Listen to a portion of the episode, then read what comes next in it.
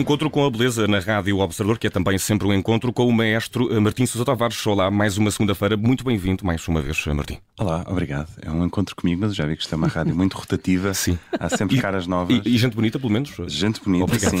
Eh, e o que é curioso é que, sem saber que o Nelson eh, estaria a gozar as suas férias agora, eu tinha preparado um, um programa Para o a Nelson. partir de uma frase. Eu vou tentar transmitir-lhe, vou tentar ser o mais Nelson que conseguir. Ok, prometo. se conseguires então, se puseres pôr os meus Nelson óculos. Nível. Vou tentar, nós estamos em vídeo, se calhar seria uma graça alguma, mas eh, vamos falar de música clássica, até porque marcar encontro pela beleza eh, não, não deve ser pelo Tinder, não, deve, não devemos dar match com ela, é preciso procurá-la. eh, Exatamente, e forma. também não, não é a Leonor Beleza, eu desminto já essa, essa teoria de que isto são encontros com a Leonor Beleza. Não são. Não está aqui, pelo menos, não vemos. Exatamente. Bom, a frase que o Nelson fez a semana passada, porque eu trouxe aqui música que vinha de teatro musical, era isto ainda é música clássica? Ponto de interrogação. Eu disse: Olha que, que coisa engraçada para desenvolver na semana que vem. Então fiquei a pensar eh, neste tema das fronteiras entre as músicas, entre os géneros, e resolvi entrar aqui por um dos temas para mim mais apaixonantes e que mais água fazem correr e que os meus colegas radialistas vão de certeza poder comentar, porque toda a gente já ouviu falar de plágios na música, são temas. eh, Hoje em dia chama-se sample, ou não? Ou não Sim, não mas houve o caso do Tony Carreira recentemente acusado de Sim, plágio sim, de sim. 11 canções, não é? Algumas das principais do seu cancioneiro. Mas a verdade é que a música clássica é desde há muito tempo a principal fonte de, eh, vamos chamar-lhe inspiração para eh, alguma da música pop. Eu não sei se conhecem exemplos, mas eu posso dar alguns dos meus preferidos. Eh, o Love of My Life do Santana é tirado de uma sinfonia de Brahms. Uh, Whiter Shade of Pale dos Procol Harum é tirada Sim. de Bach. Uma música da Jane Birkin chamada Je suis Jane B é tirada de um prelúdio de Chopin. Enfim, há muitos casos. uh, O Because do, dos Beatles também é tirado do, do Beethoven, é Beethoven força ao da... contrário. Exatamente. E há uma, uma música, eu isso trouxe aqui uma vez numa coisa leva à outra, que é uma, uma peça de um compositor eh, que tu, Martim, deverás eh, conhecer, o Johann Pachelbel, Pachelbel, Uhum. sim. Que eh, depois é muito utilizada e muito reutilizada Exatamente. em, em em músicas muito diferentes, às vezes como, como sample e outras vezes eh, subtilmente entretecida no meio de Exatamente. outras. É, eu já, já vou tentar explicar, se calhar, porque é que isso acontece.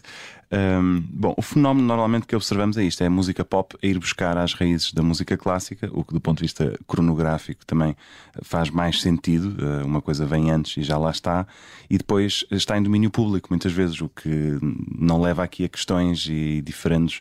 Ai, desculpa, Eh, Martim, lembrei-me aqui do, Sim, de sim. uma que é muito famosa, aquela do Eric Carmen, o All By Myself, que é tirada do Rachmaninoff. Exatamente, eh, do, Ah, do mas- concerto para Não piano. fazia Exatamente. ideia. Não Exatamente. fazia ideia. Exatamente, mas eu acho que ele aí teve, que- teve mesmo de pagar. É eh, possível porque o Rachmaninoff morreu em 1943, Pois, portanto pois, aqui pois. já. Sim, Sim, normalmente, de 70 normalmente não pagam porque já, já Exatamente, morreram, não é? O Pachelbel já está a fazer tijolo há muito tempo.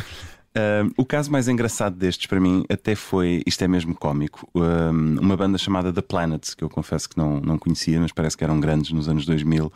Uh, puseram cá fora um disco chamado Classical Graffiti em 2002 que tinha uma faixa de um minuto uh, de silêncio em homenagem ao 433 do John Cage, que é aquela famosa composição só de silêncio. Acontece que os, eh, os descendentes do John Cage processaram a banda e conseguiram resolver o acordo por um número que não foi revelado, mas era de seis dígitos. Isto é extraordinário por uma banda que pôs um rouba minuto, silêncio. roubou silêncio. O silêncio Oh. mais caro da história. Exatamente, podemos considerá-lo o silêncio mais caro de sempre. Eh, e disseram-lhe: agora pensas nisso em silêncio. Alguém, alguém disse, não é? O silêncio é de ouro. não é? Verdade. E neste caso foi, Foi, a família foi do muito John Cage. Foi em Exatamente. géneros. Exatamente. Mas bom, para, para virar aqui o bico ao prego e para ouvirmos um bocadinho de música, eu gostava de fazer um exercício mais curioso, que é o contrário, que é a música clássica é que vai buscar ao pop. Uh, será que isso existe? Será que é possível? Então, vamos ouvir daqui a nada um fragmento de uma peça chamada Midnight Staring, de uma compositora norte-americana chamada Nancy Galbraith, que está viva e que por acaso é uma versão uh, dirigida por mim em janeiro deste ano no Teatro Municipal da Covilhã. Bora lá.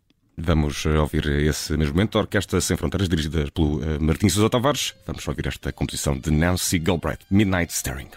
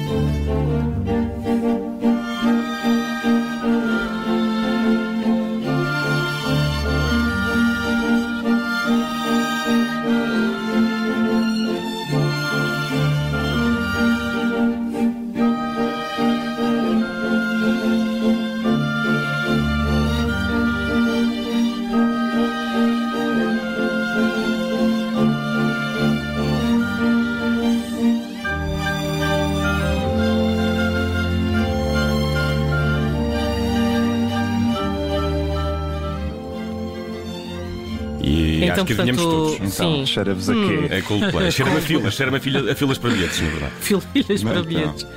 Coldplay, Coldplay. Portanto, É verdade. Então, Que os Coldplay, que por causa desta música foram processados pelo Joe Satriani. Exatamente, esta, este é o verdadeiro Inception da coisa. Eu sabia É. que podia contar aqui com a trivia, eu sabia que podia contar convosco. Uh, bom, de facto é engraçado, não é? Mas por alguma razão, isto parece mais surpreendente ou mais chocante do que ter os Procol Harum a ir buscar ao bar.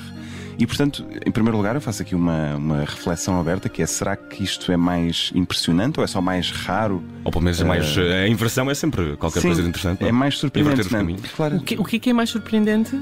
Eu acho que é mais surpreendente ouvir uma peça de música clássica que parece ir buscar informação à música pop do que uma que o peça contrário. pop que vai buscar a música É, clássica. porque isso é, é co- é como um professor ir roubar um aluno. não é? É um, aluno- é um, é um professor dar mal através do TikTok, no caso. Mas, É mas isso vendo de ti, que és da música clássica, faz sentido, não é? Vindo de Acho- alguém que seja da área pop, não necessariamente. Claro, eu, eu acho engraçado teres dito isso, Bruno, o professor ir buscar o, o aluno, até porque esta compositora é professora de composição e eu, eu fiquei muito curioso com isto e mandei-lhe um e-mail em janeiro dizer que íamos gravar a peça dela e tudo mais, e se ela dava autorização, mas não tive lata de lhe perguntar se ela já tinha ouvido o Viva la Vida dos Coldplay. Uh, mas fui, fui à procura de informação e no site dela ela tem lá um textozinho sobre esta peça e a certa altura, uh, na descrição, Uh, passa a citar, diz: A abertura desenvolve-se sobre um ritmo animado e constante que acompanha a melodia. Embora principalmente melódica, a música incorpora o uso de vários padrões rítmicos e texturas, portanto, ela não faz uma referência explícita aos Coldplay. E eu acho que a razão disso ser é porque a música não é sobre este riff dos Coldplay, nem vive deste riff, de resto, ela já não está a tocar o riff, no início não estava lá. Eu acho que no fundo é um piscar de olho, não, há, não sinto que haja dolo na, na intenção. Um, e isto leva-nos a pensar que a história da arte toda ela é uma história de absorções de artistas que fazem parecido uns com os outros.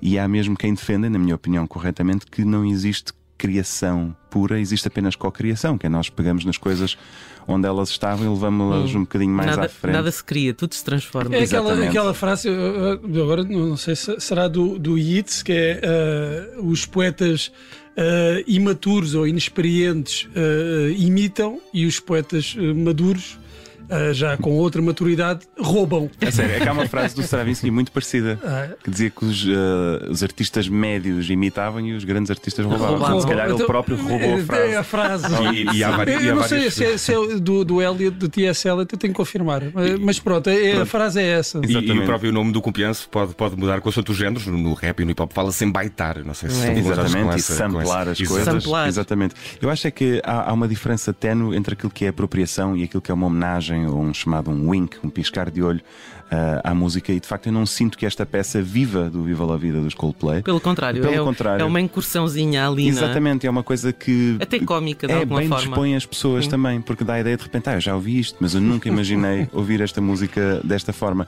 E portanto eu pula como última peça de um concerto de ano novo. A peça tem Midnight no título, portanto o ano novo começa na meia-noite e tudo isso. E disse às pessoas: é possível que reconheçam aqui qualquer coisa nesta música. E não disse mais nada. E a reação foi que o teatro eh, riu quando entrou aquele riffzinho, porque de facto não, não esperavam aquilo ali.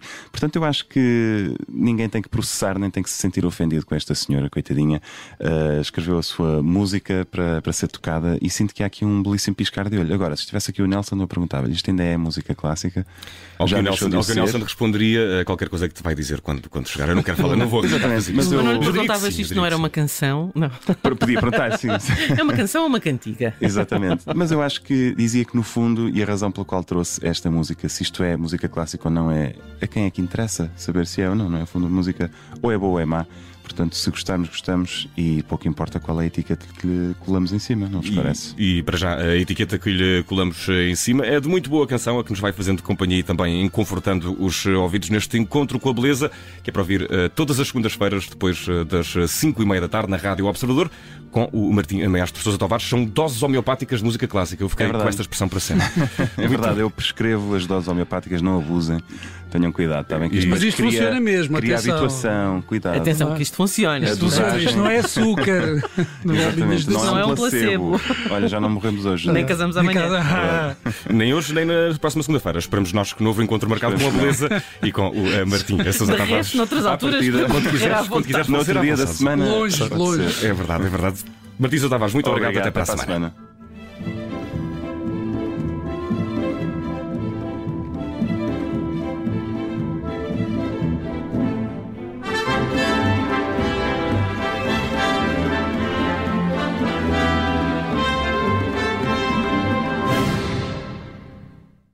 Semana. Rádio